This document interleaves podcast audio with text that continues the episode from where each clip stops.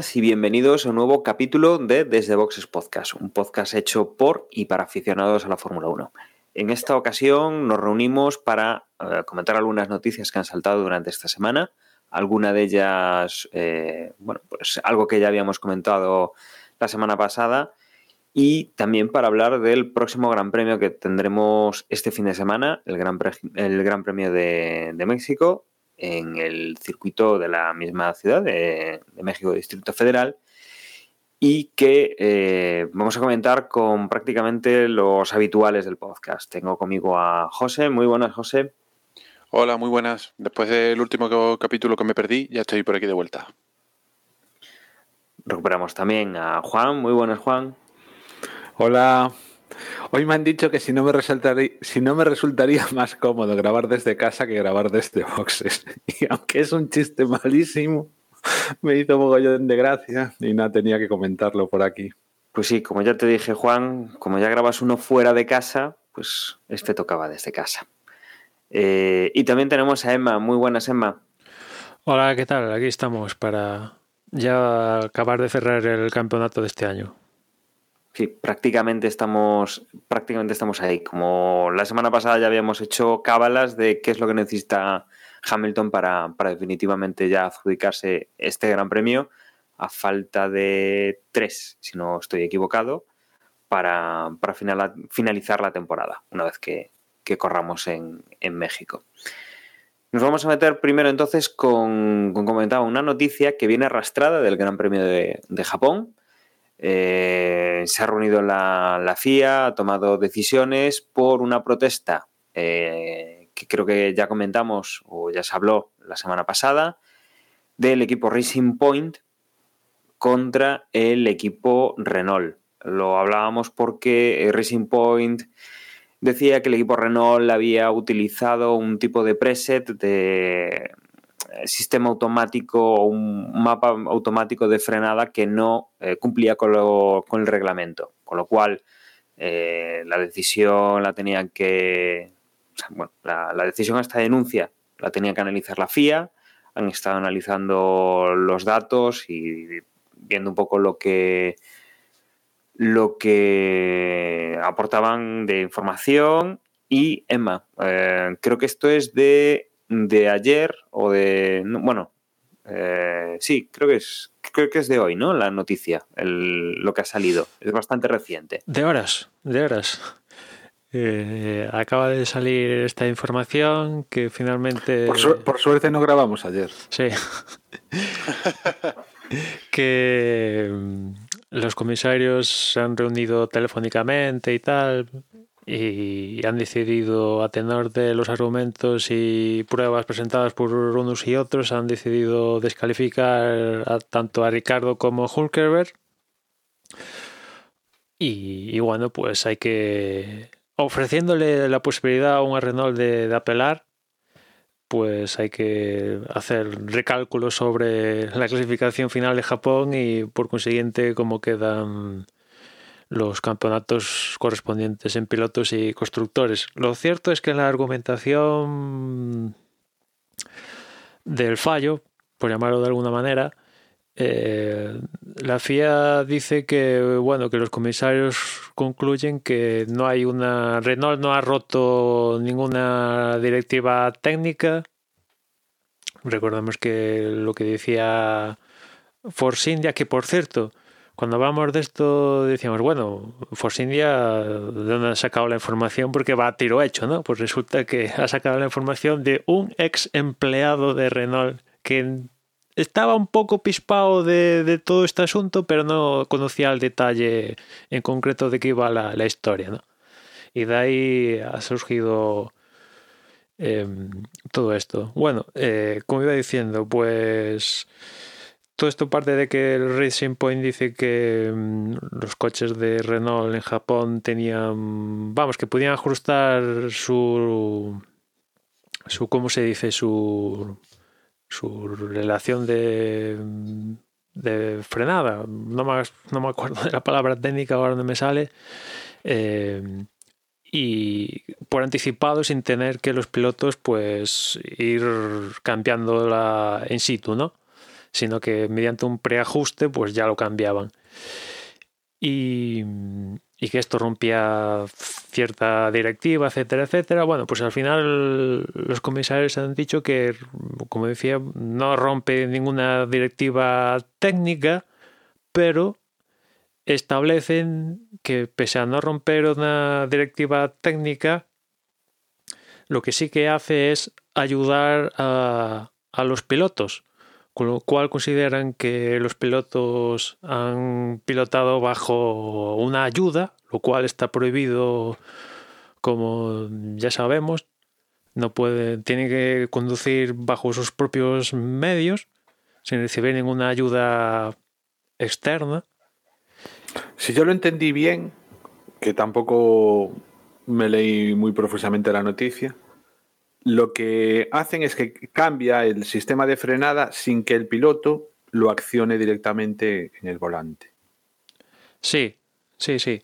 Pero resulta que, bueno, este, hay que te pones a leer la Biblia y, resulta que Renault ha hecho una historia de que no es ilegal, pero mmm, tampoco es legal. O sea, que de esto del la parte gris de reglamento que está ahí, pues digamos que Renault la ha explotado.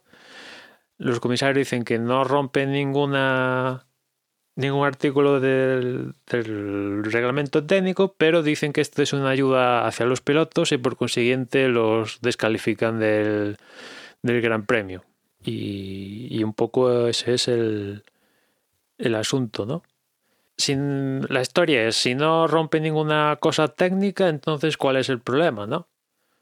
Porque si nos, si nos ponemos duros con esto de que es eh, ayudar a, a, los pilotos, pues realmente los pilotos, a ver, lo que es mover el volante, frenar, acelerar, pues, pues lo hacen ellos, pero estamos, somos conscientes de que reciben una cantidad de información importante. ¿Eso es ayuda? Pues imagino que habrá alguien que diga que sí, que eso es ayuda y otros que digan, pues no, pues eso es una información necesaria que sin la misma pues no podrían disputar la, la carrera porque les petaría el motor o mmm, yo qué sé, al margen de mmm, prestarles información sobre seguridad y este, este, tipo de asuntos. Ya, yo imagino que ya sabéis lo que quiero decir, ¿no? El típico que estamos cansados de por la radio escuchar, bueno, ¿qué tengo que, hacer para ser más rápido? Lo típico, bueno, ¿y ahora qué hago?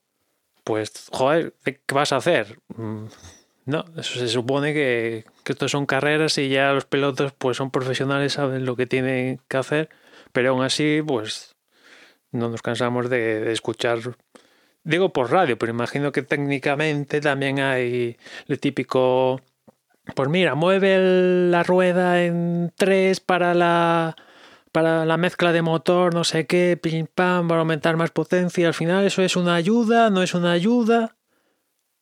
Lo podría hacer el piloto sin, sin ser guiado, por llamarlo de alguna manera, por parte del equipo.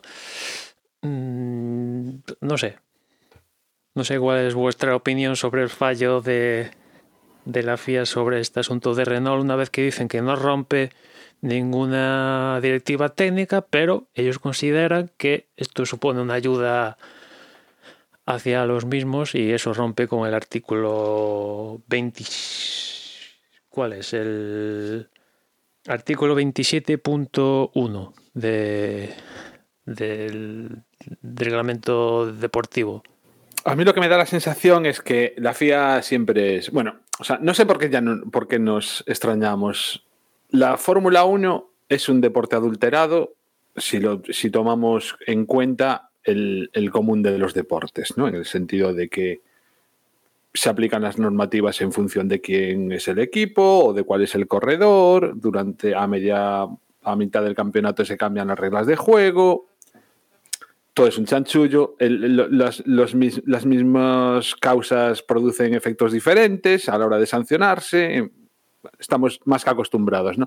Y de hecho nos escandalizamos una carrera tras otra, pero vemos que es, que es así siempre. Y no es que ahora haya ocurrido, pero lo que sí ha ocurrido muchas veces es que si fuese probablemente otro piloto o fuese otra escudería, hubieran dicho, mire, esto mm, no se puede hacer, pero bueno, eh, lo admitimos hasta ahora y a partir de ahora ya nadie lo va a poder hacer. Estamos hartos ¿no? de que se haya de, de ese, de ese tipo de circunstancias. Algo que es ilegal o no lo era, o hay dudas o lo, o lo que sea, se admite hasta el momento en que pillan a quien sea y a partir de ahí sí que es ilegal. Podían haber tomado perfectamente esa misma opción con Renault y por lo que fuera no lo han tomado y han decidido sancionarlo.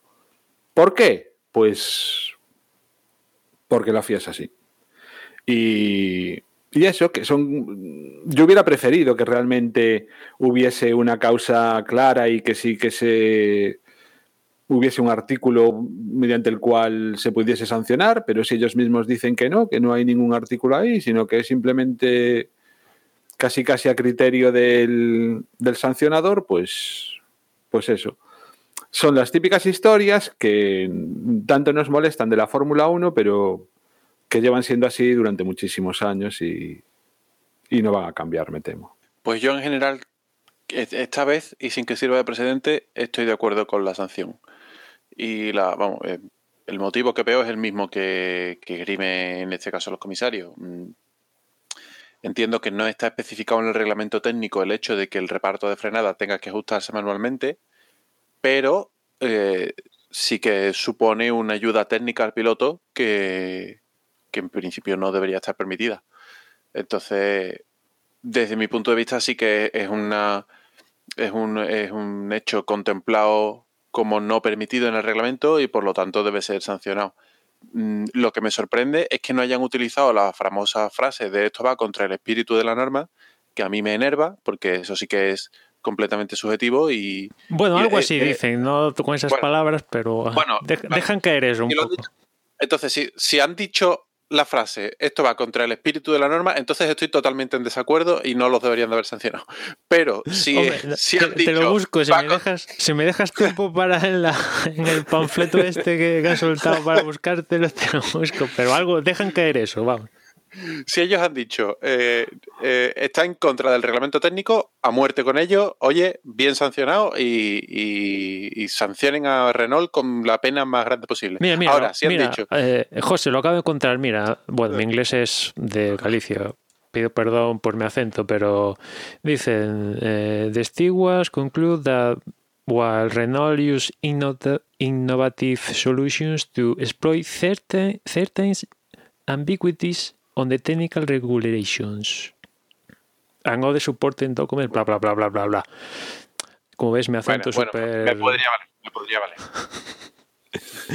No, porque es verdad, a ver, o sea, fuera de coña, eh, es cierto, eh, realmente ellos han utilizado, eh, sí, podemos, podemos discutir que, y de hecho yo soy defensor de que todo lo que no esté contemplado como prohibido no se puede sancionar, pero es verdad que el reglamento técnico no entra a especificar que el reparto de frenada o como se llame el, ajuste en cuestión, mm, el reglamento no especifica que tenga que ser una ruleta de tal por tal dimensiones y que se mueva a mano desde el volante, posiblemente no entre tanto a, ta- a una cosa tan minuciosa, pero sí que el reglamento deja claro que el piloto no puede recibir ayudas técnicas que no estén contempladas. Entonces, desde mi punto de vista, eso es sancionable. Eh, ya te digo, se han dado otras circunstancias de este, de este tipo de, maniobras extrañas por parte de los equipos, donde el reglamento no lo contemplaba y ellos han defendido esa sanción con, la famosa frase esa del espíritu de la norma, que, que yo la traduzco como te quiero sancionar y no sé cómo. Entonces, mm, ya está. En este caso, a mí me parece que es un. que realmente sí, es- eh, eh, se puede defender la postura sancionable sin que suene extremadamente forzada. Entonces, bueno, eh, es una novedad para mí que la FIA em, defienda una cosa apoyándose en el reglamento y no en la opinión subjetiva de alguien, pero bueno, bienvenido sea. Bueno, por, por concluir un poco, si queréis, el tema, lo que tenemos es esa descalificación de solamente del, Gran Premio de Japón de los dos coches del equipo Renault.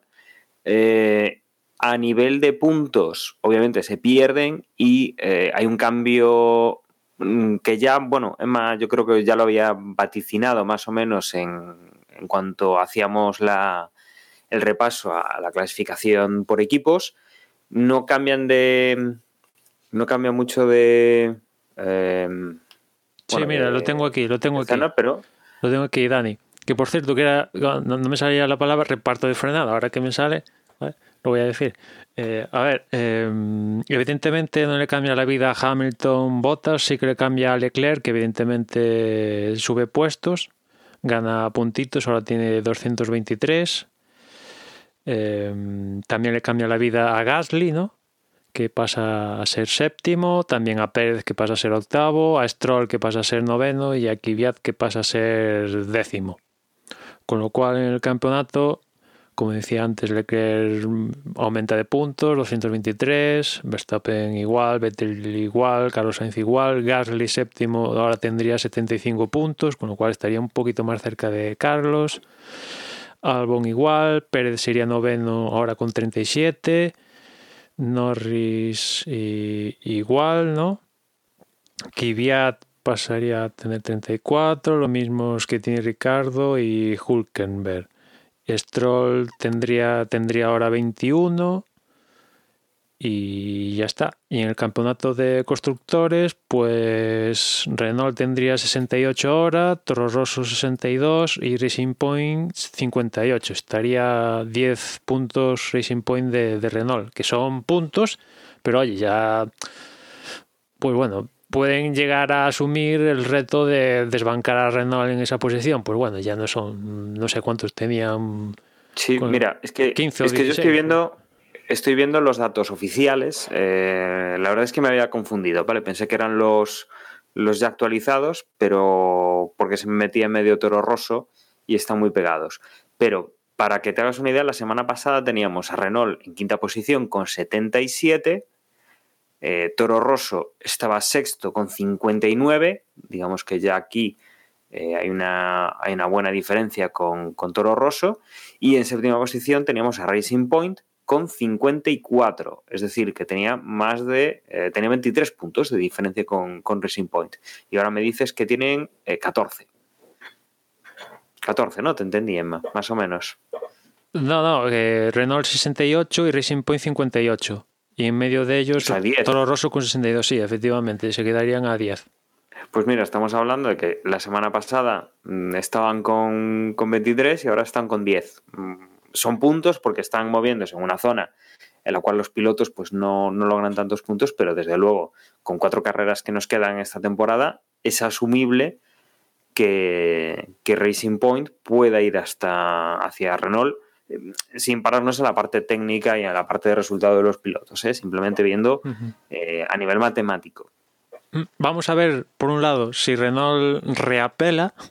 Y por otro lado, esto, quieras o no quieras, obliga a Renault a modificar algo, su software o lo que demonios sea de- en referencia a su reparto de frenada, con lo cual, quieras o no, están tocando la moral a, a Renault, ¿no? Y pues, pues estamos en una franja de, del campeonato que ya hace estos cambios, pues no mola mucho, la verdad.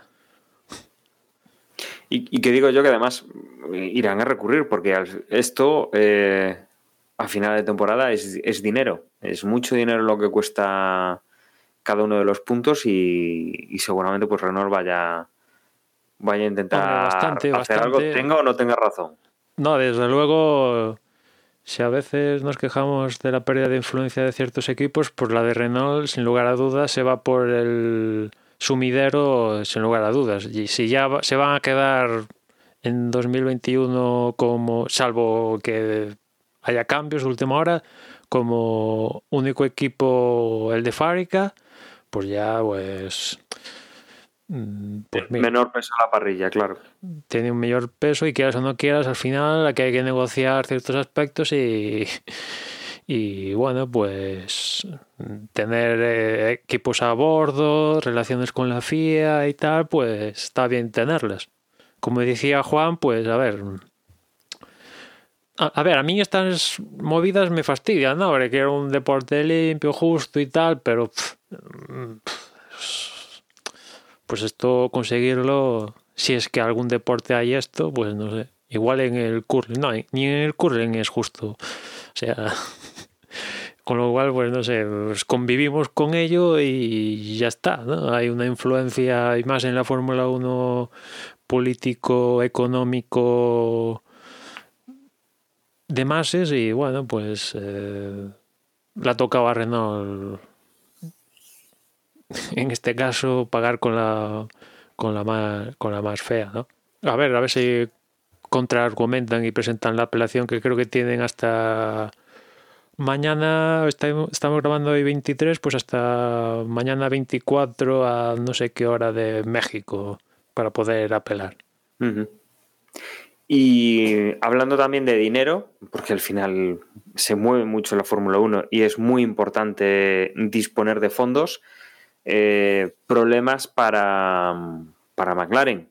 McLaren, que ya cuando estaba Fernando Alonso, a, pesar de tener pues, la, figura de Fernando Alonso, que es un, reclamo publicitario importante, eh, sufrían de una precariedad en cuanto a patrocinios y en cuanto a capacidad para acumular eh, marcas alrededor que quisieran aportar dinero para anunciarse en el coche. Tenemos ahora pues un nuevo problema porque eh, el presidente de, de Brasil o el ministro, uno de los ministros de, de Brasil, Sí, sí, Eh, el presi, el presi de Brasil. el, el presidente brasilera mismamente, ¿no? Sí. Bueno, pues eh, han revocado el acuerdo que tenía eh, la petrolera estatal, que es Petrobras, con, con el equipo McLaren. Sale de los patrocinadores de- del equipo inglés. Bueno, Dani, McLaren a día de hoy aún no ha, no ha dicho mm, esta boca es mía, ¿no? El que los que sí que se han explayado al respecto es el gobierno de Brasil, empezando por su presidente Bolsonaro, que ha dicho hasta cuánto equivalía el contrato y bueno, solo le ha faltado enseñar el contrato físicamente a la prensa, ¿no? Básicamente, pero McLaren no ha llegado a decir nada, pero teniendo en cuenta que la Petrobras está controlada por el gobierno a un 60 y pico porcentaje, no, no, no- recuerdo el porcentaje exacto, pues vamos, ya creo que esto ya lo llegamos a comentar en el podcast hace ya rato y bueno, pues no sé, será cuestión de ver in- indemnizaciones, porque imagino que esto tendrá indemnizaciones o algunas cláusulas que no sabemos y tal, cerrar todo ese asunto y, y bueno, pues se le van unos cuantos milloncejos a, a McLaren. eh, y bueno, pues a cambio parece que igual ya tiene recambio, ¿no? Porque esa es un poco la, la no- bueno, lo- noticia preámbulo de la noticia. Y es que puede sustituir eh, Petrobras por, por Lukoil. Cambia Brasil por Rusia. Y, bueno, vamos a ver si esto se confirma y cómo resulta la, la cuestión. A mí, de todo este movimiento de McLaren con quién le suministra la gasolina y lubricantes y todo esto, lo que no me llegue a cuadrar es que vaya, vale, tengan un acuerdo de patrocinio con Petrobras, Lukoil o quien sea, muy bien, fantástico, pero que este a su vez le suministre sea la gasolina y los lubricantes que usen físicamente en el monoplaza no, no, no me acaba de, de verle un sentido, ¿no? Ya no ahora con Renault, sino en el futuro con, con Mercedes, porque Mercedes, eh, el principal sponsor es Petronas y han desarrollado a lo largo de esta era híbrida su motor con Petronas y le han sacado más provecho, más caballos con Petronas y que venga McLaren a montar Mercedes y que no monten un lubricante, una gasolina diferente a la de Petronas, no, no le veo el sentido el sentido más allá de que evidentemente igual Locoel o el que sea le interesa que aparte de patrocinar pues que sí que realmente lleven la gasolina que desarrollan ellos, ¿no? Pero al igual que pasa con Si no recuerdo, si no recuerdo mal, Emma, eh, un caso similar lo tuvimos con motores Renault el último año de, de Red Bull, en el momento en el que iba a cambiar ya Honda. Eh, me parece que también había un, una diferencia en cuanto a suministrador de, eh, de combustible y que no, no sacaban toda la ventaja del motor Renault que estaba probado con determinado combustible o, o con determinados aditivos que, que lleva el Sí. combustible. Al final Sí, la sí. gasolina es la misma, la diferencia son los aditivos, el, extra que le, que le echan a mayores. Mm. Eh, Si acaso la diferencia con, con esto que comentas, Dani, es que en, en el caso de Petrobras o puede ser Lukoil, la, la experiencia en la categoría, ya no solo pasada, sino actual con estos motores es cero. Salvo que de repente resulta que Lukoil, pues resulta que son super plus ultra en esto de los V6 Turbo y se saquen de la manga, de la manga un, un laboratorio que realiza una gasolina del copón, pero al igual que ha pasado a Petrobras, que creo que Petrobras, la historia con Petrobras era que esta temporada esos motores llevaban gasolina, pero creo que no, finalmente no lo llevan. Porque Petrobras en su momento estuvo en la Fórmula 1, se salió, volvió ahora con McLaren, pero digamos que mm, en el caso de Renault, McLaren, todo esto, pues era o Móvil 1 o Castrol, pero bueno, pues ya se habían establecido en la categoría, ¿no? Pero meter un externo, por así decirlo, y sobre todo llevando al caso de Mercedes, que han desarrollado todo ese motor en base al- a las gasolinas y lubricantes de Petronas, a meter un, un tercero ya te tiene que estar dando mucha pasta como para no usar lo mismo. Yo ya voy a largo plazo, ¿no? A 2021.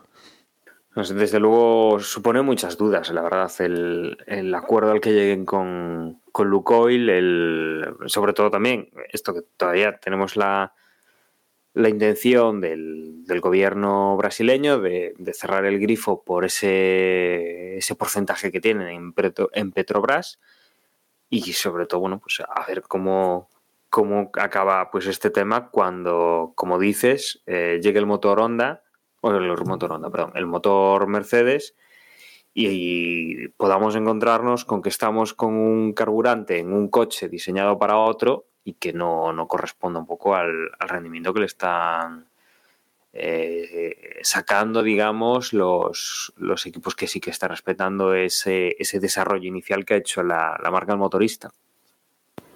Esas marcas, perdonad, esas marcas venden en algún sitio que no sea Brasil en un caso o Rusia en otro. Pregunto, ¿eh? porque lo desconozco completamente. Hombre, pues no me he pasado por el Carrefour de turno, pero no sé, Petrobras me suena mal porque me suena más porque lo he visto más en el ambiente motorsport que suelo ver yo. Lukoil, salvo pancartas en Rusia o referencia a Rusia, todo se queda ahí, con lo cual pues no- realmente no sé qué decir. Te imagino que no, que aquí se ven pues las típicas Repsol, Cepsa alguna, no sé, de Sí, estas que solemos ver. Es que a lo que me refiero es que no me. O sea, entiendo que haya una petrolera que le interese patrocinar equipos de Fórmula 1 y ya no solo eso, sino incluso, como comentabas tú, elaborar el combustible o. No sé si la palabra es elaborar, supongo que sí.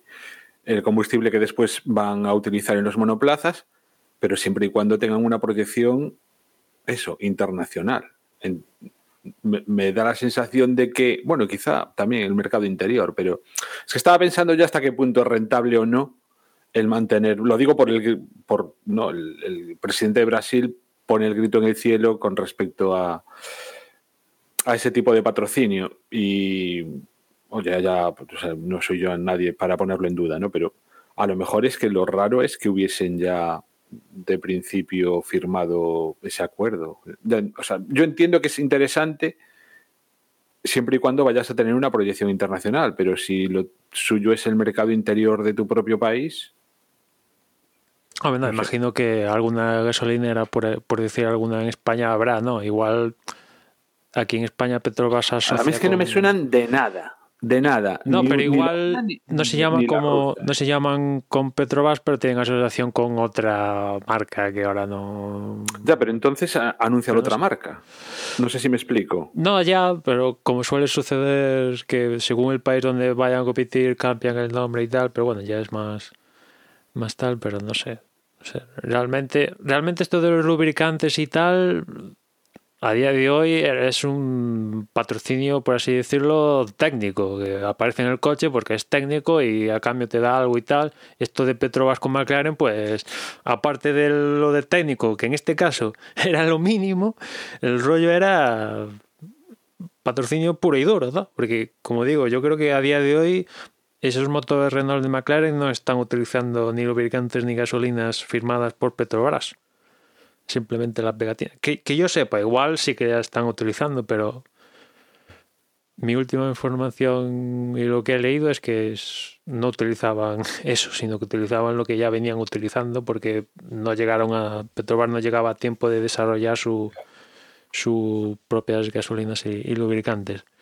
Pero imagino que las empresas. Bueno, en este caso, como son empresas Estado, pues vete tú a saber. En el caso de Brasil, pues ya ves que lo están cortando. En el caso de Rusia, como es un país mm, a su manera, pues yo qué sé. Mm, No sé cómo funciona, o sea, qué proyección, o si, si tan siquiera piensan en esos términos de, de intentar expandirse en otros mercados. Es que asumo que cuando una empresa invierte en publicidad es porque le va a sacar una rentabilidad a esa Sí, publicidad. de una forma u otra, pero yo qué sé. Como estas, como te digo, son así empresas Estado y tal, pues vete tú a saber. eh, no sé, De todas formas, estaríamos encantados, ¿eh? Que tanto Petrobras como. ¿Cuál es la otra? Lukoil. Que si patrocinan desde boxes, mm, sin problema, ¿eh? Sí, ¿no? No, veremos en qué da todo este caso McLaren, porque al igual que le ha pasado a Haas, que por cierto Haas es posible que, que la- al final la calle la acabe recogiendo el patrocinio que trae Kubica, la petrolera esta polaca, que se va a ir de Williams. Y es posible que Haas reciba esa petrolera y además al propio Kubica en modo de piloto de desarrollo o lo que sea, ¿no? Que por cierto, un Williams justamente hoy ha anunciado que, que amplía su relación con ah, el grupo Rocket, que yo desconocía que esto de Rocket pues ya no es solo móviles, sino que tienen bebidas y demás historias. Lo que me estoy enterando este año es, es terrorífico. Al final acaban comprando el equipo a este paso, la gente está de Rocket. Bueno, si, si les va bien, Hombre, en este caso, dices, les mola la asociación de, para la redundancia de asociarse con Williams que están ahí en el farolillo rojo, pues, pues se ve que sí, ¿no? Evidentemente, no sería, no yo no sería los la primera marca que entra, que entra así. no los conocíamos aquí ni, ni Dios. Seguimos sin conocerlos seguramente, pero si nos dicen ahora Rocky, pues ya sabemos, pues bueno, la relación con Williams, ¿no? Es lo único que sabemos extraer. Más allá de eso, pues ya no. Pues habrá que, habrá que estar atentos un poco cómo, cómo evoluciona esto. Y por finalizar noticias y, entrando un poco en lo que las cábalas que hacíamos la semana pasada, vamos a recordar un poco qué es lo que necesita Hamilton para conseguir ya matemáticamente el, el título en esta eh, cuarta carrera por la cola, cuarta que falta por, por disputarse. Eh, y mm, la verdad es que nos han sacado un gráfico bastante, bastante elaborado en el cual, pues, eh, con Hamilton en primera, segunda o tercera posición, podría ya ganar el campeonato si se dan las siguientes circunstancias. Si, si Hamilton es primero, eh, puede ganar si Bottas es quinto o si consigue además Hamilton de la primera posición la vuelta rápida, si Bottas es cuarto. En caso de segunda posición para Hamilton, eh, si Bottas es octavo y no consigue la vuelta rápida, Bottas, o si es, eh, o si es noveno, da igual si consigue o no consigue la, la vuelta rápida. Y luego, si Hamilton es tercero y consigue la vuelta rápida y Bottas es noveno, tendría el campeonato también. O si es tercero Hamilton sin vuelta rápida y Bottas es décimo también sin vuelta rápida. Con lo cual ahí hay varias opciones, dependiendo un poco de, de las posiciones y de si uno consigue la vuelta rápida o si el otro no la consigue. Con lo cual, eh, las posibilidades de Hamilton en este Gran Premio son relativamente, relativamente buenas, no son las óptimas porque no podría hacer, pues, por ejemplo, un primero segundo y no quedaría, no ganaría, pero desde luego eh, estamos eh, ya descontando las carreras para, para ver a Hamilton campeón, eh, campeón, del mundo. Seguramente, y esta ya es apuesta personal, eh, yo creo que va a ser en, en, territorio americano y en este caso en la siguiente carrera que será la de, la de Estados Unidos. Va, José, ¿lo consigue aquí en México, sí o no? Yo creo que sí. Juan. Juan estaba desmuteándose. no, eh, yo creo que la única posibilidad que tiene es quedar primero y hacer la vuelta rápida. Me da que si no va a ser muy difícil, a no ser que abandone. Botas. Sí, botas. Pero si no, viendo la cosa, o sea, en el momento, o sea, si Hamilton no gana la carrera, lo tiene muy difícil, porque es que ya sí, lo tiene más complicado ahí. Tendría que quedar octavo, noveno, o sea, es decir, tiene que quedar primero uh -huh. para, para, ser campeón del mundo. Y esperar a ver lo que hace Bottas. Y entonces, o sea, si es primero, o sea, si Hamilton es primero y además hace la vuelta rápida, se podría permitir que Bottas hiciese cuarto, que dentro de lo que cabe, pues es algo, un resultado que más o menos, al que más o menos estamos acostumbrados. Más atrás de cuarto, yo ya veo complicado que Botas. Sobre todo porque es que últimamente los Red Bull no están siendo lo competitivos que a todos nos gustaría. Con lo cual, mm, a mí me parece muy difícil que. O sea, me parece difícil ¿eh? que vaya a quedar. Estoy contigo en, en, que yo diría que va a ser en Estados Unidos. A ver, yo, yo estoy de acuerdo con vosotros en que es complicado y que la lógica dice que debería ser en Estados Unidos. Pero abstrayéndome de puntuaciones y de posibilidades y tal, Mm, no recuerdo campeonatos decididos en Estados Unidos y sí recuerdo campeonatos decididos en México. Eh, y no sé. Tengo... Yo, yo, en ese sentido lo tendría clarísimo. ¿eh? Yo querría ser campeón en México. Clarísimo. Bueno, ¿eh? Yo querría justamente... ser campeón en Barcelona, si puede ser, pero. mira, justamente. No, pero o sea, quiero decir que de los cuatro circuitos que quedan es el que mola más, pero vamos, de largo. El año pasado no ganó, no lo hizo, no lo cerró matemáticamente, si no recuerdo mal, Hamilton justamente aquí en México, pero también Hamilton lo ha cerrado matemáticamente en Estados Unidos. O sea, se han dado los Puede dos ser, casos. Es que, es que el año pasado, si no recuerdo mal, fue cuando a mí se me estropeó la antena y los cuatro, las cuatro últimas carreras me las perdí. Entonces tengo nebulosa en mi mente. No, sí, sí, no recuerdo cerró, bien lo que pasó. Lo cerró aquí en México, sí, sí. Fue aquí, ¿no? Sí, bueno, sí, que además no, no subió sé. al podio porque fue una de las peores carreras de Mercedes el año pasado y, y no subió ni, ni, al podio. Pero consiguió el título matemáticamente. E, En otros, en referencia a esto, ¿podéis creer que México, que México, que, que Mercedes haga para que Hamilton lo gane sí o sí ya? O descartar este, bueno, ya esto, como se lo va a ganar uno de los dos, Hamilton, pues ya revés, yo- cuando toque. Descaradamente no lo va a hacer. Descaradamente no lo va a hacer.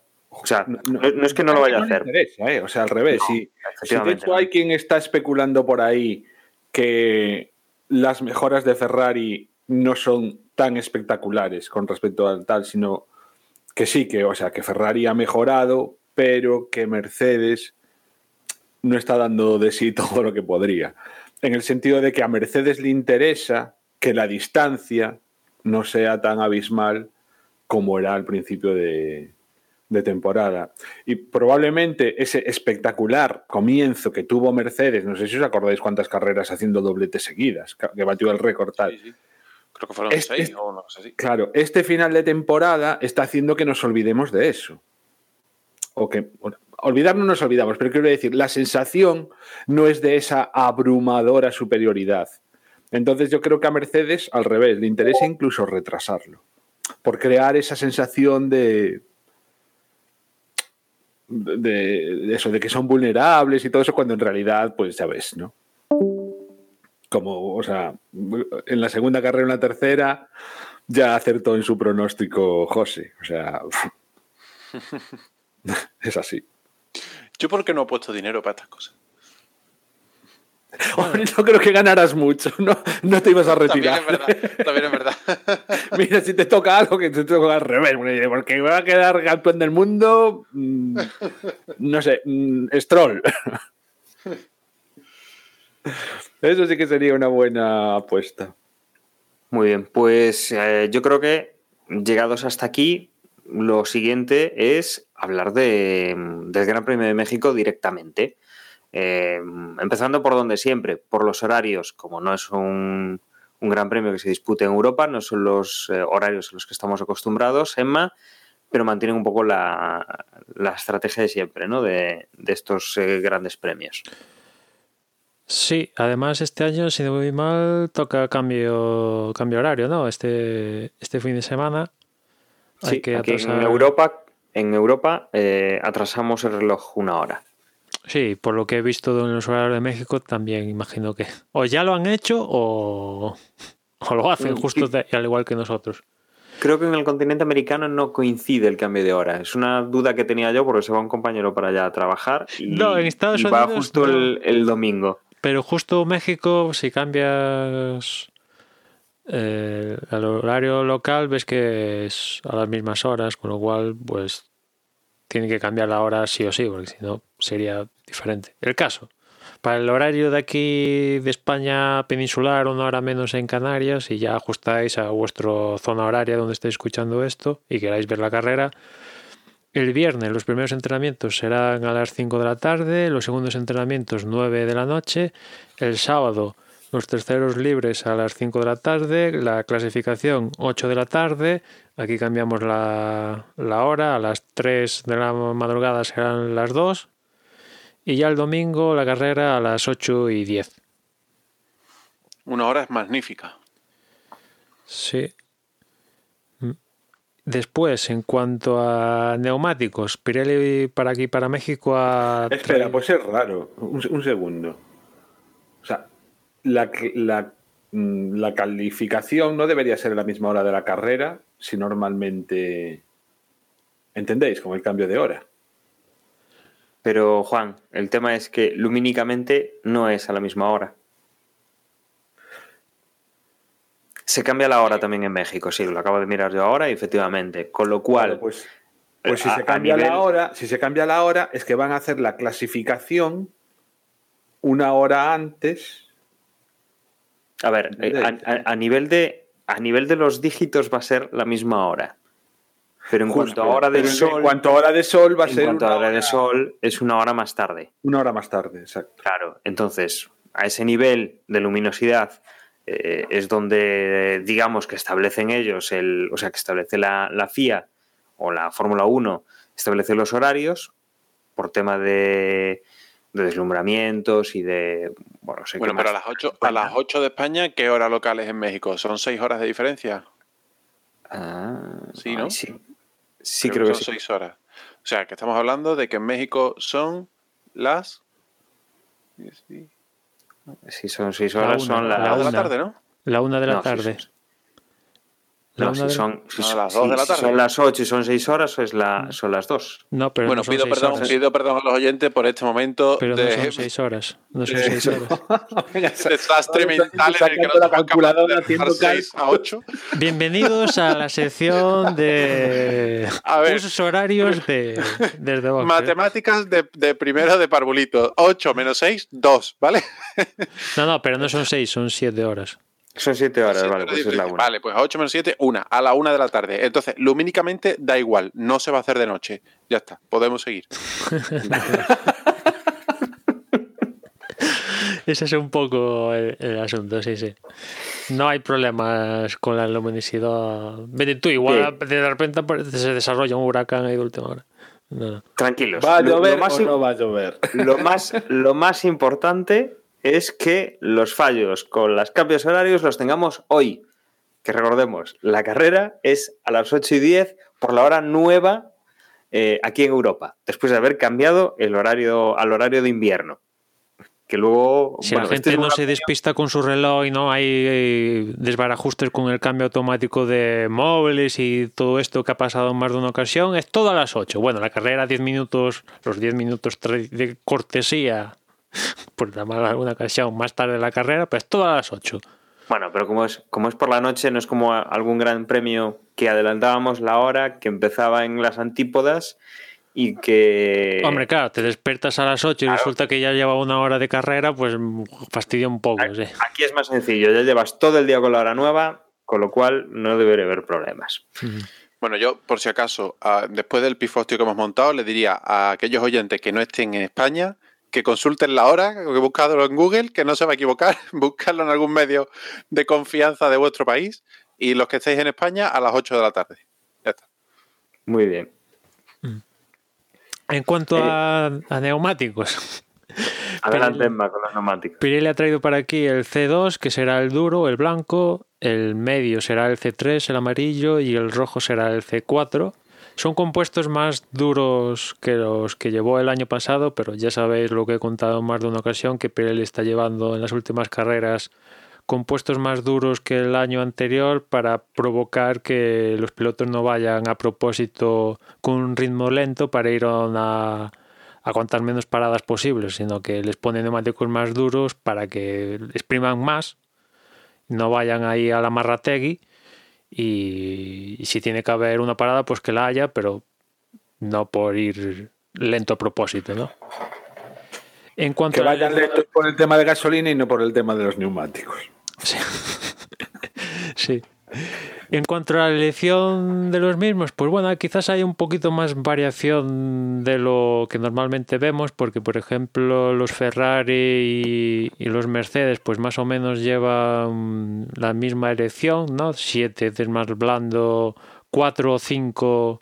La divergencia aquí es Bottas que lleva cuatro del medio, el resto Hamilton, Vettel y Leclerc llevan cinco del medio y después, pues uno del duro o en este caso Botas que lleva dos. Después el resto pues ya va, mm, por ejemplo tenemos nueve de más blando que llevan los Red Bull, los Renault, Haas, una cosa intermedia que lleva mm, los, el McLaren, los McLaren Sainz que llevan algo así más armónico, por así decirlo, dos del duro, tres del medio, ocho del blando. Pero bueno, salvo esa así un poco diferencia que he comentado, pues el resto pues no hay nada surrealista como hemos llegado a ver anecdóticamente el año pasado con el caso de, de McLaren. Y en cuanto a DRS, como esta vez no hemos grabado en martes, sino que grabamos en miércoles, eh, no nos han pillado por sorpresa con, con una nueva zona de DRS, Emma. Va a haber una tercera zona en, aquí en México, que la verdad es una zona, vamos a ver cómo funciona, tampoco es que sea, mm, bueno, no voy a comentar, prefiero verla, ¿no? Porque igual al final sí que resulta en, que tiene su, su miga, ¿no? Las tradicionales que hemos visto hasta ahora en, el circuito de México, pues son en la larga recta de salida a meta, ¿no? Y después un poco a continuación de, de esto, ¿no? Eh, entre las curvas 3 y 4 suele ser la suele ser la, la otra zona y evidentemente todas las zonas tienen punto de tensión independiente. Y vamos a ver cómo sale esta nueva zona que se sitúa entre la 11 y la 12 que tampoco es un tramo bueno mm, antes de la zona es- esta espectacular de, de México el Foro Sol la zona del estadio viejo estadio de, de béisbol y, vamos a ver qué tal sale porque en la curva 12 sí que es- hemos visto es una curva de 90 grados donde de vez en cuando hemos visto alguna algún error de, de algún piloto comerse casi que el muro del exterior de la 12 pero bueno partiendo de que salen de una enlazada en la 11 do- no de una curva lenta pues no sé, como aproximación para después plantearse el adelantamiento en, en la recta de metas, evidentemente eso seguro que servirá. Pero igual, vete tú a saber cómo va la carrera y, y resulta que los adelantamientos se consiguen en, en la 12 fruto de esa zona de DRS. Emma, creo que has dicho tres zonas de. mm, O sea, tres zonas de DRS y tres de detección. Me parece haberte oído. Eh, realmente lo que estoy viendo yo es que son dos Sí, zonas perdón, de sí, detección. sí. Me, me he Eh, equivocado, me he equivocado. Digamos que la, la recta de meta y la siguiente zona de DRS, que es la entre la 3 y la 4, eh, compartirían zona punto, de sí. detección, verdad, efectivamente, sí. zona Perdón, de perdón, detección eh, después de la curva 14, entre la 14 Sí, sí. y la 15. Y luego sí, la, la segunda, o sea, la segunda detección es para la para la zona de DRS que está después de la 11, entre la 11 y la 12. Sí, esa es la nueva. Las otras, Mm. pues un punto de detención sirve para dos puntos de activación. Ahí me he equivocado, perdón. El, el gráfico este es el oficial, el que tenemos en el guion, Emma. Sí, sí, sí. O sea, ¿y me puede explicar la FIA por qué la nueva, es decir, el tramo que es el que está más alejado de la línea de meta, es el 1? O sea, Porque son la- estas cosas que a mí me, me, me, me, me deses- O sea, quiero decir, son manías, llamadme maniático. O sea, pero leche. Ya, ya, pero uno porque- que está más cerca de meta. Es muy sencillo, Juan, es muy sencillo. ¿Dónde está la curva 1? ¿Antes o después de la zona eh, de la zona del, del DRS? O sea, es igual, quiero decir, ¿por qué, la, ¿por qué la zona 1 está después de la curva 11? Porque La hereda- 1, ¿eh? No la 2 ni la A 3, ver, la 1. la vale. zona de detención 1 lleva ese número 1 porque es la primera zona que se encuentran los pilotos una vez que inician la vuelta. Sí, Sí, pero Es- bueno, es, es verdad lo que dice Juan, ¿eh? A, a- a mí me, son cosas que, que me, me rompen, pero bueno. Un- Una vez que inicias Está- la vuelta es la primera zona de detección y la primera zona de DRS asociada a esa zona de detección. Correcto. No, la no, sí. segunda hay- zona de detección es la Claro, que claro, eso, es la perdón. que- es la primera zona de activación, no, es la primer- se enfrentan a la primera zona de detención y después activación una vez que inician la vuelta. Y, y el resto, pues. vienen- Bueno, la- esa 3 que, no es, que es la primera, pero es la 3 porque viene derivada del antes de cruzar la línea de meta. Bueno, nos a- estamos a- al montando. menos el, criterio es lógico. que No, el criterio es lógico, o sea, quiero decir, lógico. Para mí, quiero decir, está justificado. Si lo justifican así, vale. Sí, sí. Pero, a- a- o sea, a, para, a mí me resulta antiintuitivo. Sí, exactamente. Eh, el tema es que hay dos zonas de detección y tres zonas de activación, ¿no? sí. Sí, sí. Claro, eso, eso es lo que eso es lo que genera todo el todo el Pero bueno, al menos en este caso no ha pasado con los ma- con lo, como los nomades que había de mil colores. Aquí hay zona de RS, ¿lo activas o no lo activas? Da igual si es la 1, la 2 o la 3. Digo de cara a, a verlo por la tele. Aquí comentándolo en el podcast, pues sí, hay una, dos, tres, pero bueno, después viendo en la carrera, pues se os activa o no se activa. No, es que precisamente durante la carrera, que la zona 1 sea la última que te encuentras en la vuelta. Ya, No, pero, pero mira, Juan, mientras, mientras hablamos estoy confirmando. Y, y en la página del F1, si bien no marcan las zonas de DRS como zona 1, zona 2 o zona 3, sí que mm, marcan las zonas de detección. ¿Vale?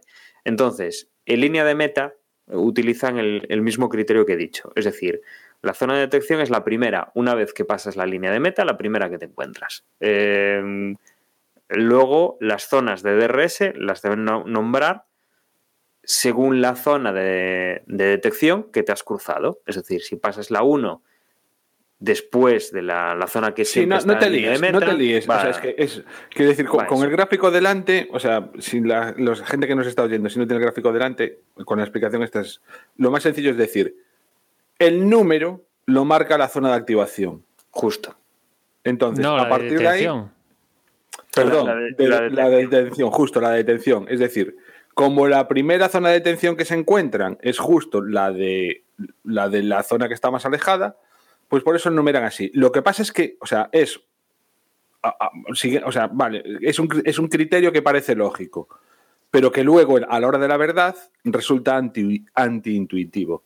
Porque en este caso ha dado lugar a que la zona más alejada, la última, o sea, según empieza la vuelta, se van a encontrar primero la zona 2, después la zona Claro, 3 es- y la última que se van a encontrar la los coches. vuelta, se encuentran con la, es la tercera zona con la tercera zona de activación que dices, ¿por, por qué es la tercera? Se acaba de empezar la vuelta.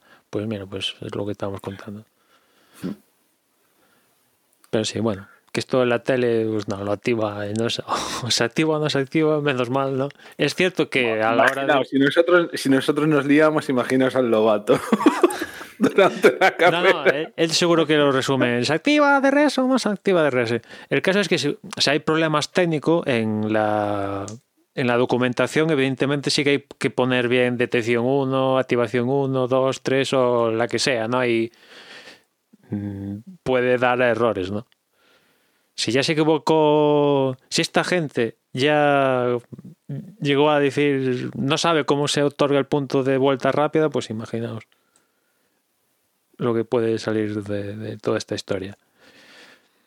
Y en cuanto a México, pues eso, ¿no? Van a seguir en el calendario, ya esto ya lo hemos comentado a lo largo de este año, que se ha firmado un acuerdo privado, ¿no? Para que siga en el calendario este trazado mexicano, que de hecho, si no voy mal, a partir de ahora, el próximo año me refiero, se va a llamar Gran Premio de México City. Van a ser más concretos, ¿no? Y, bueno, pues zonas espectaculares. Antes decía Foro Sol, la zona esta del estadio, pero bueno, después también la zona de 4, 5 y 6 también es chulísima. El trazado, pues a ver, mm, da unas velocidades espectaculares en, la línea de. en la recta principal, ¿no? Derivadas de, de la altitud a la que está México. Y, al margen de eso, pues sí que hay una zona enlazada ahí entre 8, 9, 10, 11, una zona enlazada chula para los pilotos. Y posibilidad de adelantamientos los hay en varios puntos. Esto ya lo hemos visto en el trazado. Y vamos a ver qué tal la carrera. El año pasado fue el peor gran premio, de los peores grandes premios, por no decir el peor, que tuvo Mercedes el año pasado. Una carrera, si no recordáis, que ganó Verstappen. En la clasificación le robó la pole en last minute Ricardo. Y, y, bueno, vamos a ver. Sí, que pasa. fue cuando le fastidió, ¿no? El, el haber sí. sido el, la persona más joven en sí, alcanzar le, una pole. Le verlo la posibilidad de, de, que tuviera ese récord. Y vamos a ver este año, ¿no? Porque a priori los Red Bull deberían ir bien, pero como hemos visto en las últimas carreras, parece que han que Ferrari y Mercedes han dado un saltito, se han distanciado de ellos y vamos a ver qué pasa qué pasa aquí. Si Mercedes sigue, no sé, al mismo nivel que dejó en Japón, Ferrari, si, no sé, se sigue confirmando cómo está, y Red Bull si se apunta a la fiesta o no se apunta a la fiesta. Y después en la parte, la estelar parte media de la parrilla que normalmente no solemos ver, pues imagino que, que veremos ahí a McLaren mm, liderando esta parte media de, de, la parrilla, ¿no? Y vamos a ver qué pasa con Renault, Force India y estos equipos que van detrás de, de McLaren en esta parte. Le llamo parte media por poner algún nombre, pero bueno. El resto del planeta. Quizá a mí también una de las cosas que, que me gusta de este, de este circuito y que yo creo que estando un poco la Fórmula 1 últimamente con, con, los cambios de circuitos como está, eh, desde luego creo que es la afición, que es algo muy importante en este circuito, muy destacable y que, que desde luego arropa bastante en, en, un país que, bueno, tiene cierta tradición este tipo de eventos de motor. México daría para por la población para hacer infinitos grandes premios, ¿no? No tiene un problema de población justamente. Pero de trazados igual, igual sí. Y este lo tuvieron que reformar. Les ha salido una reforma, la verdad, muy, muy chula. Y como tú dices, Dani, las gradas están llenas, que eso siempre, siempre mola verlo por la tele desde la distancia. Se, se, se transmite un poco te da buen rollo, ¿no? Ver las gradas llenas y ver unas gradas ahí potentes, ¿no? Porque hemos visto de todo, gradas potentes y que había una tela cubriendo las, las estas gradas, después circuitos con gradas pequeñitas y que a veces se llenan, a veces no. Y mira, pues México tiene gradas ahí a todo trapo y encima se llenan. Sí, yo, creo, yo creo que una, una referencia importante para la gente de la, de la Fórmula 1 eh, fue el Gran Premio de Austin, en esa recuperación, que es un país, eh, es un Gran Premio cercano a México. Y, Y además que- es eso, Dani, que que- tradicionalmente tiene mucho movimiento, o sea, Sí, tenía mucho movimiento que iba, que iba a ese circuito eh, de las Américas y, y yo creo que han aprovechado y han dicho, mira, si lo estábamos teniendo bien en este circuito, ¿por qué no tenemos un circuito cercano también? Y, y, actuamos sobre una zona pues importante en cuanto a la, a la concurrencia de público y de, y de afición. Sí, sí, aparte son seguidos, es el último back-to-back que vamos a tener este año y lejos de mermarlo, como digo, no es una cuestión de haya problemas de población en esa zona planetaria, pero lejos de mermar uno u otro evento, eh, sin duda el de México no se merma. El de Austin, pues igual sigue alguna que otra grada un poquito no tan tan llena, sí que se puede llegar a ver. No, pero en México no. Yo no recuerdo ninguna grada ni a medio llenar ni con algún Es que la imagen que tengo, la imagen, la imagen que tengo de México es eso, o sea, afición, circuito lleno y, y desde luego mucha fiesta en mucha fiesta del motor. Y, y ahora además que van a seguir en el calendario fruto de inversiones privadas, pues como le gusta a Juan y, a- y me añado a, a ese gusto, pues perfecto, ¿no? No se merma la parte pública y la parte privada se, se lo puede permitir, yo creo, la presencia de, de circuito que siga el circuito en el calendario. Pues yo creo que, que hemos dado un buen repaso. No sé si queréis añadir alguna cosa más al tema de circuito o alguna cosa que, que se nos haya quedado en el tintero, porque si no, podemos ir cerrando ya el episodio. Sí, una, una última nota, mm, Dani, y es que también hoy, aparte de saber esto de, de Renault, también la, la Fórmula 1 ha comunicado que esta carrera de México se va a poder seguir a través de Twitch en contados países, entre los cuales no está España. Pero si vivís en Alemania, Suiza, Luxemburgo, Dinamarca, Noruega y, Sui- y Suecia, podéis, vais a poder ver la carrera de México por Twitch, si así lo consideráis pertinente.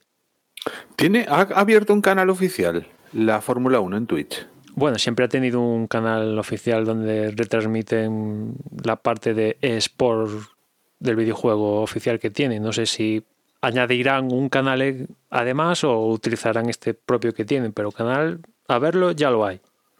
Es una pasada, ¿eh? lo de Twitch. O sea, quiero decir, está el. Se está convirtiendo en, en un actor, creo que súper importante. Yo ya paso muchas horas en Twitch, o sea, bueno, muchas, entendámonos. Mira, justamente hablando de Twitch, todas las semanas me paso horas en Twitch. yo también coincido.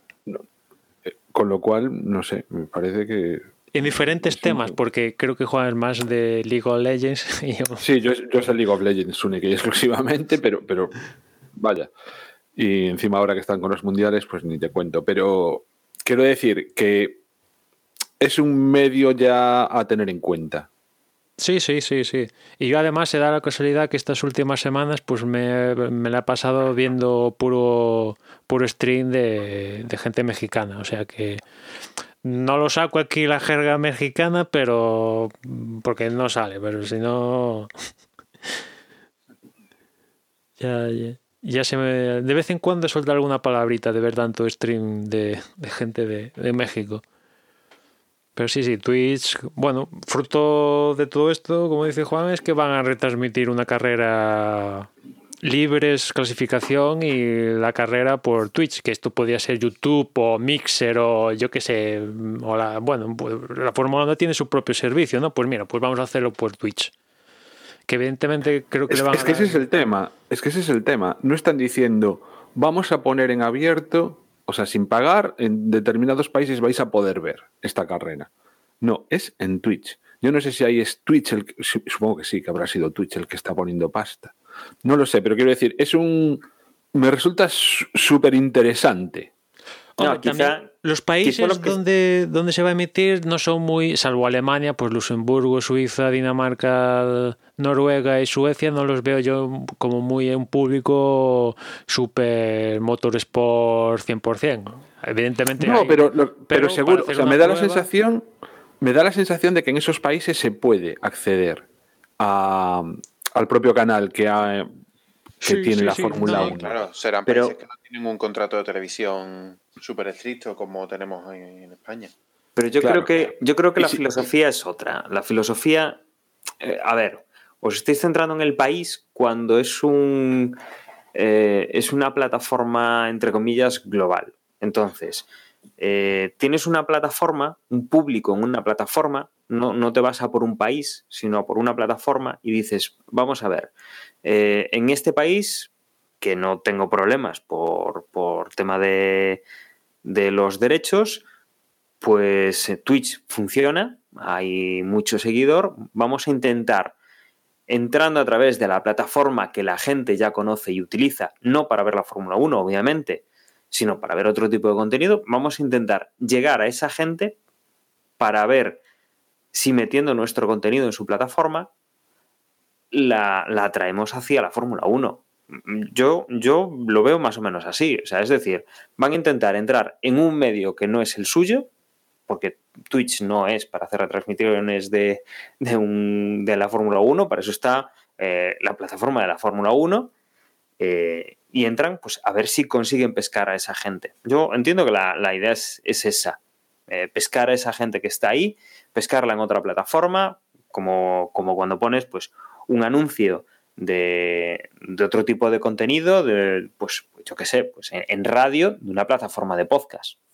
O sea, o pones un, un podcast de normal, lo pones pues en la radio o le das cierto Sí, movimiento en la radio. Es, es un poco pescar en ese caladero a ver si te lo traes hacia tu, hacia tu producto. Evidentemente, no, no, si la cosa va por ahí, estoy contigo.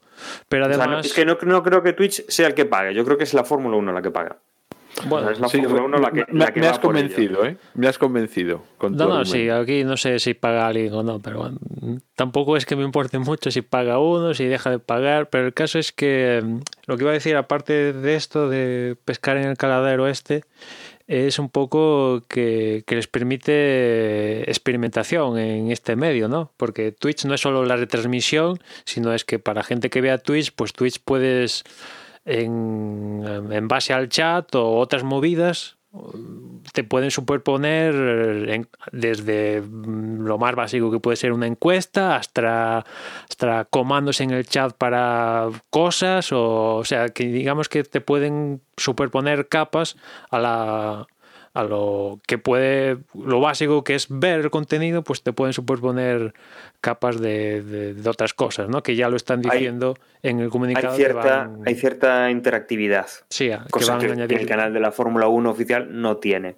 y cosas que eh, añadirlo en la en el servicio propio de Fórmula 1 pues no, no les es muy fácil de hecho este año han vuelto a tener problemas con las retransmisiones y es un servicio que ellos mismos dicen que está aún en beta y este año tenía que salir las aplicaciones de servicio oficial para las teles y tal y no, aún. La gente que puede ver Fórmula 1 T- TV Pro lo tiene que hacer a través del iPad o el iPhone o el Android y no se pueden, bueno, salvo que se inventen una película del copón, pues verlo en la tele en- a pantalla completa eh, desde el salón o lo que sea, ¿no? Emma, yo, yo creo que ya lo dije en su momento. Eh, vamos a ver, la Fórmula 1, con esto de la retransmisión por Internet, lo que ha inventado es que aparte de gestionar el deporte, de, hacer que, pues, que se corran las carreras, eh, se ha metido también a productor de televisión. No es una televisión al uso, es a través de Internet, pero se ha metido en, un sarao de ahora también soy productor eh, y tengo una televisión. Eh, si hubieran querido hacer las cosas bien, claro, yo no sé los precios, no sé cuánto les va a costar, pero desde luego eh, YouTube es una plataforma que ya ha experimentado con vídeo eh, en directo hace mucho tiempo, no recuerdo cuántos años fue, pero si no recuerdo mal hubo una Copa América de fútbol en la cual pues ya se mostraba, o sea, ya se podía acceder por, por YouTube y ya tenías pues eh, capacidad para comentarios y todo eso, con lo cual, además a día de hoy hay más herramientas todavía y el que estén desarrollando la suya propia, eh, pues a mí me parece un sinsentido porque es que no están llegando a tiempo. Cuando hay una plataforma, como tú bien dices, no es que no les sea fácil eh, meter pues eso que tienes en Twitch de capacidad de interactividad, no es que les sea fácil o difícil meterlo en su aplicación, es que tienen que hacerlo. Es un trabajo que tienen que hacer. Y como No. lo tienen que hacer, no llegan. Pero además es que la propia idiosincrasia del servicio es eh, la carga que tiene de tantas señales en vivo de, de lo que se puede llegar a mostrar, que es un poco donde está el problema, ¿no? O sea, sacar una señal de la realización que vemos todos, pues eso pues, está tirado a día de hoy, pues eso lo hace, lo hace cualquiera, ¿no? Pero sacar tantas señales al mismo tiempo y darle la posibilidad, que es un poco, es el único atractivo que le veo al servicio, aparte de verlo, de ver las carreras, es poder hacer tú de realizador, ¿no? Con, pues mira, nos quejamos de que no vemos a Carlos Sainz, pues mira, yo soy el realizador y me pongo a Carlos Sainz, la imagen, la cámara subjetiva, pues me la pongo ahí en toda pantalla y me veo toda la carrera en la cámara de Carlos Sainz, ¿no?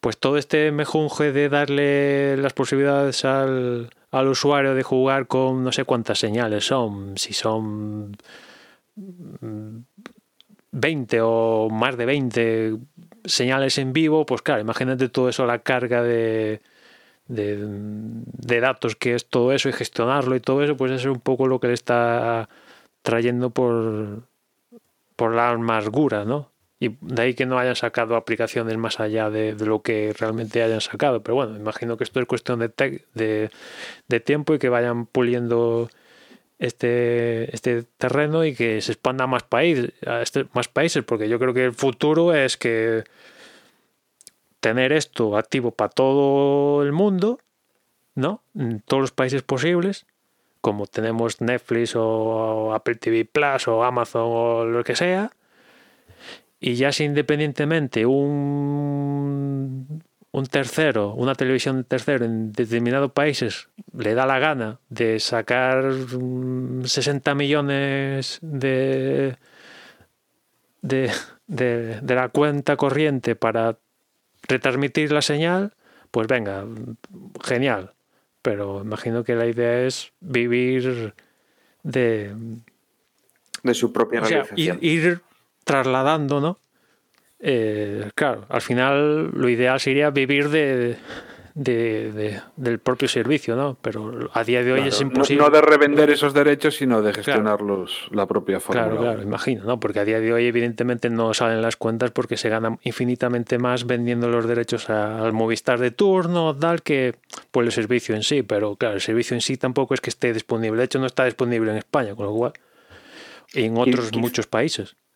Y quizá mm, viendo también este, mm, este experimento desde otro punto de vista, eh, hemos dicho que la Fórmula 1 va a pescar a nuevos aficionados o, o que busca un caladero donde no había participado. A ver, entiendo que en Twitch, aquí estamos hablando, pues gente de, de edades distintas, eh, entre Juan y Emma, pues hay una diferencia de edad, pero entiendo que Twitch está muy colonizado pues por, por gente joven, mucho más joven que nosotros, eh, quizá más de la edad de Manuel, que quizá que, que de la mía. No, yo creo, que, yo creo que incluso menores. Yo creo Menores que adolescentes.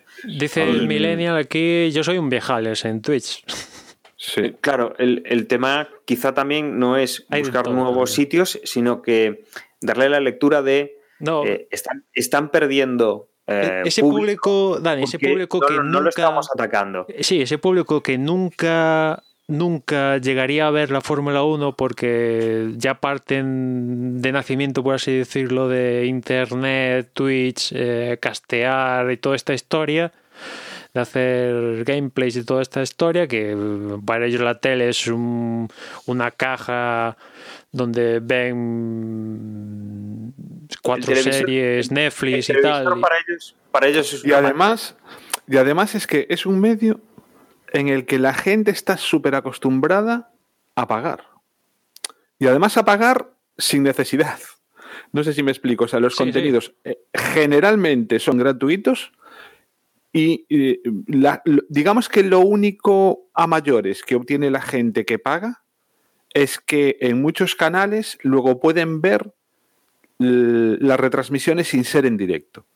Es decir, las retransmisiones en directo son siempre gratuitas y si tú te suscribes a un canal, pues también tienes la posibilidad de verlo mm, cuando no están en directo, es decir, de revisitar algún, algún vídeo, lo que sea. Y no todos, hay muchos que aún así eso también te lo dan gratuito. Sí. Pero, pero la, mm, se ha generalizado la, la- y se ve totalmente normal que la gente apoye a los canales que Sí, le sí, o interesa sea- mediante patrocinio. Y además es patrocinio mensual y, Y e además, incluso hay gente que regala eh, suscripciones a otros. Eh, sí, sí.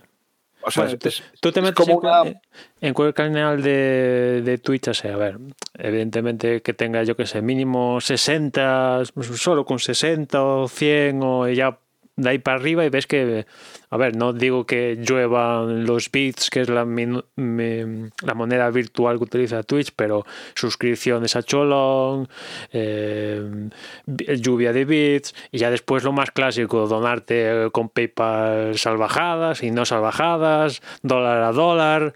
Eh, evidentemente, si te vas a uno de los canales más populares de la plataforma que puede llegar a tener 30.000 em, eh, viewers a la vez. Sea, habitualmente, pues eh, las donaciones son de un dólar, 10 dólares o así constantemente. Les- Ves las notificaciones, eh, pim pam, pim pam, pim pam, y la suscripción es igual, pim pam, pim pam. Y como dice Juan, pues es todo que esto- se habla.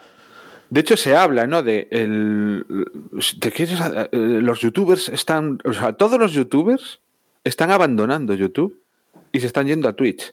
De hecho, lo que están haciendo es aprovechar lo que hacen en Twitch para resubirlo, por así decirlo, en YouTube. YouTube. Las ganancias a día de hoy, o sea, toda esta gente que está ganando tantísima pasta, no está ganando el dinero en YouTube, lo está ganando en Twitch. Y esto es algo de año y medio, dos años para aquí, como mucho.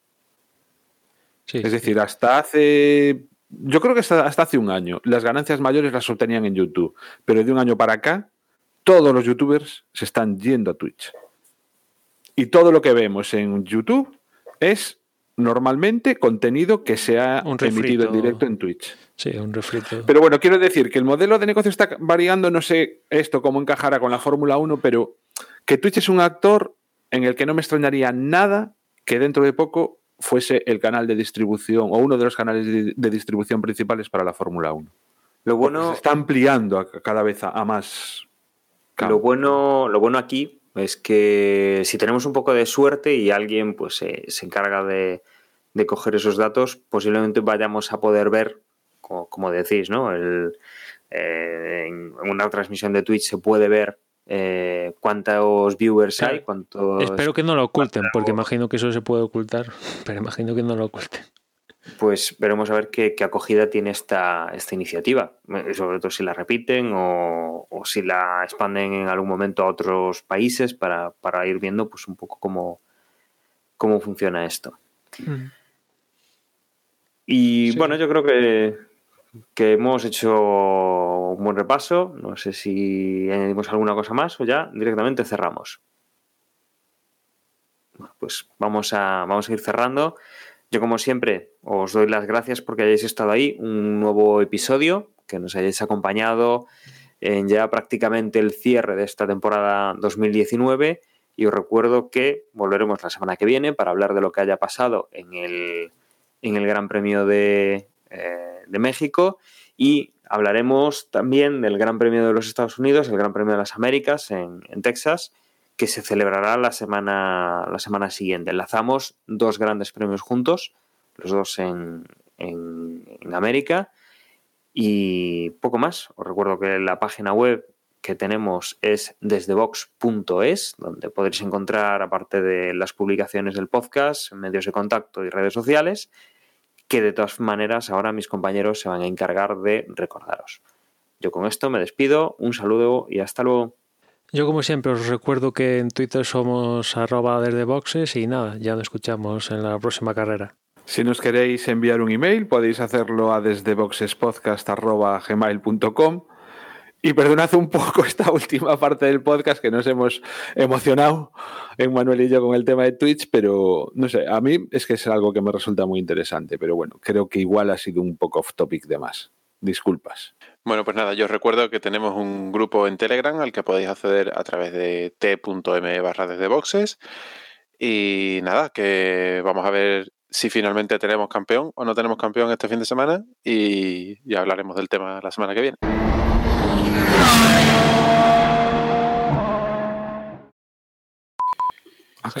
Y yo creo que dejé de seguir el canal de Fórmula 1 en Twitch, joder.